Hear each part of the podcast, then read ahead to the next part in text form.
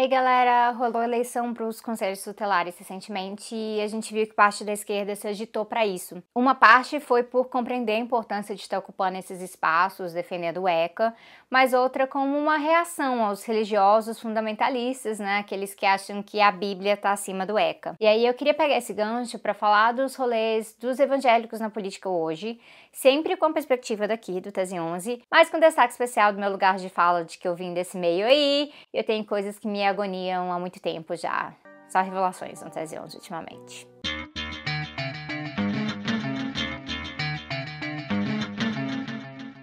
Esse vídeo não vai explicar a relação entre marxismo e religião. O Jones tem um vídeo muito bom sobre isso já no canal dele, com todas as nuances direitinhas necessárias, então fica a indicação do vídeo dele para quem quiser conferir. Eu vou focar aqui nos evangélicos especificamente, porque a Igreja Católica é um rolê um pouco mais complexo, com uma história mais longa e mais episódios de contradição, inclusive no começo da colonização portuguesa do nosso Brasil. Então eu vou focar nos evangélicos e eu quero deixar um negócio bem claro desde começo. Como um grupo bem grande, a maioria dos evangélicos tem seguido uma linha extremamente danosa, então sim, parte do problema do nosso país hoje tem a ver com os evangélicos, mas não todo tipo de evangélico, e eu vou falar mais disso no final. Então, pesquisadores dessa área têm afirmado que o Brasil está passando por uma transição religiosa isso quer dizer que tem católicos virando evangélicos, tem um certo aumento de religiões não cristãs também, mas também tem muita gente se assumindo sem religião.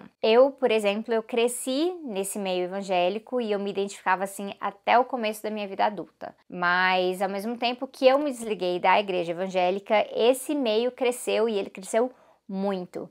Tem várias pesquisas, estou colocando tudo aqui para vocês, né? Mas tem várias pesquisas que apontam dados que oscilam um pouco, mas a gente consegue estimar que cerca de 30% da população brasileira hoje é evangélica. E aí existem projeções que afirmam que até 2030 o Brasil vai ter a mesma quantidade de católicos que evangélicos. Só que, como eu falei no começo, o evangélico não é tudo igual. Tem assembleiano, pentecostal, tem da Batista, presbiteriano, adventista e por aí vai. Nesse por aí vai, a gente vai encontrar os neopentecostais, que é por acaso de onde eu vim. E eu acredito que é onde a gente deve focar, não só porque o neopentecostalismo cresce com muita força, mas também porque dentre todos os grupos evangélicos ele tem se destacado muito na influência política na nossa sociedade. E é bom mencionar que isso não é só no Brasil, é um fenômeno em muitas partes do mundo.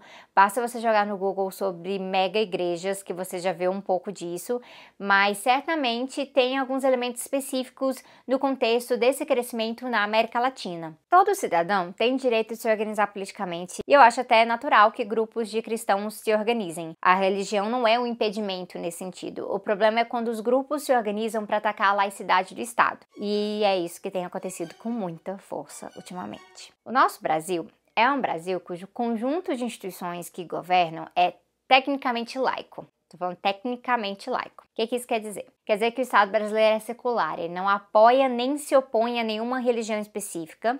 E tem dois artigos na nossa Constituição atual que são muito importantes nesse sentido, que é o artigo 5 e o artigo 19. Um fala dessa tolerância religiosa e o outro veda que os governos tenham colaboração direta ou de dependência com cultos e igrejas. A parte da tolerância religiosa é fundamental aqui, porque ela exige liberdade de crença. E aqui vale o lembrete que foi Jorge Amado, quando ele era deputado pelo Partido Comunista Brasileiro, que ele ousou e ele propôs a emenda de liberdade de crença lá em 1946. Só que o que rola é que, mesmo assegurado em lei na Constituição de 1988, a gente sabe que principalmente religiões de matriz africana são perseguidas, elas sofrem tentativas de criminalização direta. E a gente sabe que mesmo a laicidade do Estado, sendo parte dessa Constituição, essa laicidade ela é meio fraca. Ela é meio fraca quando essa própria Constituição ela está fazendo menção a Deus lá no preâmbulo, ou quando as notas de real estão louvando a Deus aqui, ó. O que é estranhamente simbólico quando você para para pensar, né? Só que o que está cada vez mais preocupante é como o pensamento cristão conservador, principalmente impulsionado pela atuação política de líderes e igrejas neopentecostais, ah, esse pensamento está avançando para pautar cada vez mais aspectos da nossa vida e até travarem debates totalmente para pessoas que não seguem essa religião. A gente viu isso com muita força ano passado nas audiências da DPF 442 como um exemplo. Tal frente evangélica no parlamento, ano passado eles não hesitaram em apoiar o Bolsonaro, inclusive nesse momento em que tem um monte de gente pulando do barco Olá, Bolsodória. A frente evangélica continua fechadinha com o governo. A gente está falando aqui de um bloco não totalmente homogêneo, mas geralmente alinhado de 204 parlamentares. Um bloco que está reclamando de ativismo judicial quando o STF não faz a linha deles. É um bloco que está tentando retroceder mais ainda nos direitos reprodutivos de mulheres. É um bloco com projetos de lei bem conservadores mesmo. É um bloco que trabalha com muito pânico moral para estar tá empurrando a sociedade contra ideias progressistas. É um bloco que tem como líder, e aí no caso eu estou falando aqui do Silas Câmara, do Republicanos de Amazonas, é um cara que tem denúncias contra ele e já foi inclusive condenado por falsidade ideológica e improbidade administrativa. E também é um bloco que o ministro Moro acha muito importante para fortalecer o seu pacote anticrime, porque, de acordo com Moro, o seu pacote anticrime é a favor da vida, assim como esses projetos da Frente Evangélica.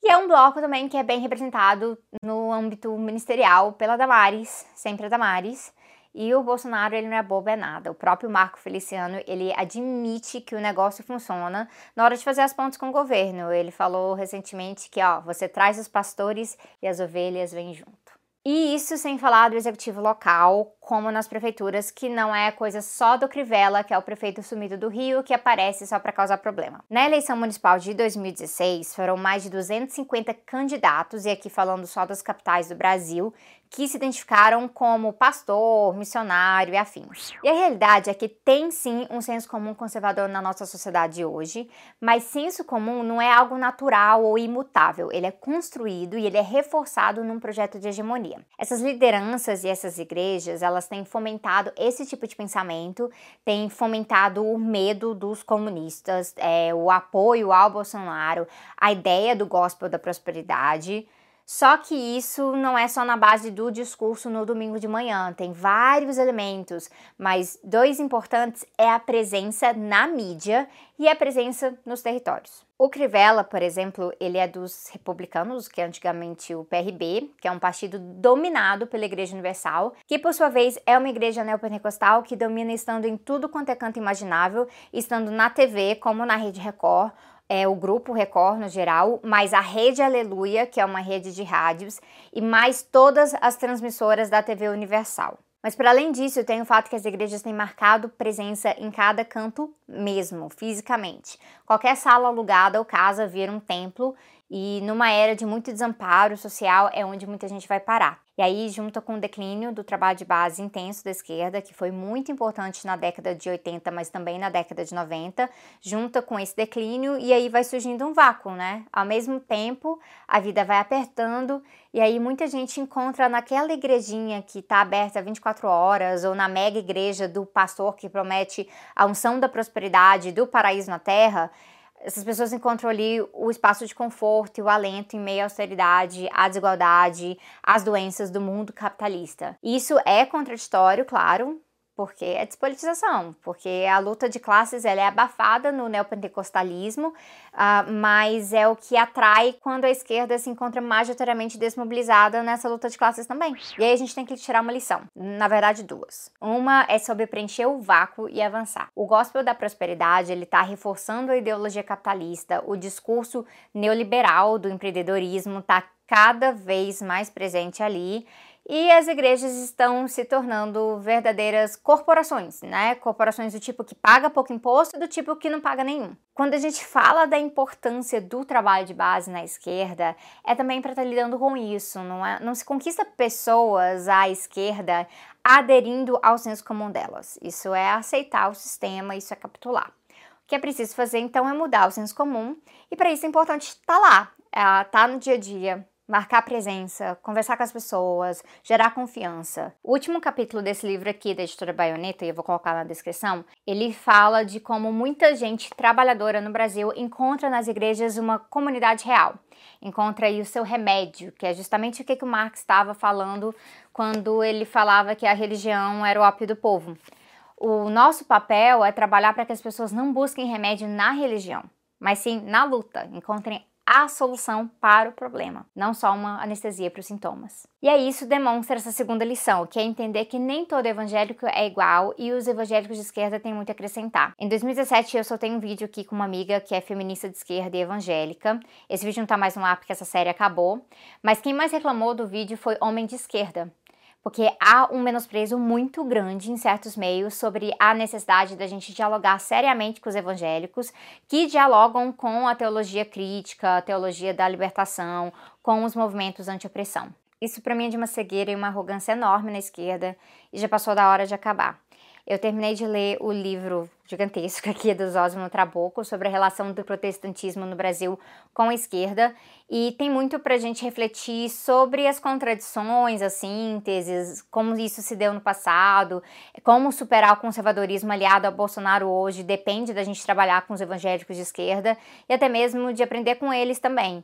E isso é algo que socialistas cristãos falam há muito tempo e que não falta, gente, a literatura para marxista que pregam um ateísmo militante parar para refletir um pouquinho sobre táticas, sobre as distinções entre fé, religião, materialismo histórico como visão de praxis política e tudo mais. O que não dá mais é pra gente ficar colocando tudo no mesmo barco e aí jogar o bebê fora com a água do banho. Tem evangélico de esquerda sendo perseguido por pregar uma fé mais livre e condizente com justiça social e direitos humanos. Tem evangélica de esquerda exilada de verdade, fora do Brasil hoje, longe da família, por conta de ameaças, por isso. E essa galera tá no olho do furacão e ela merece a nossa atenção e a nossa solidariedade. Tem evangélicos atrasando o Brasil e fortalecendo o capitalismo hoje, mas tem evangélicos fazendo luta, inclusive se juntando em solidariedade com pessoas oprimidas de outras religiões também. É gente que está mais colada nos processos de luta que muita gente de esquerda com carteirinha de revolucionário por aí. Então é sobre fazer oposição à instituição da igreja como aparato de dominação, mas também é sobre entender onde o problema não está diretamente na fé das pessoas, mas como ela é usada para um projeto político que nada, nada, nada oferece de emancipação. E é a emancipação que tem que estar tá na frente do nosso projeto, né? Eu vou deixar umas dicas de leituras no comentário fixado. Então, se você chegou agora, dá uma olhada aqui no Tese 11 e não esquece de se inscrever. Liga as notificações e aí a gente tá junto. Até breve.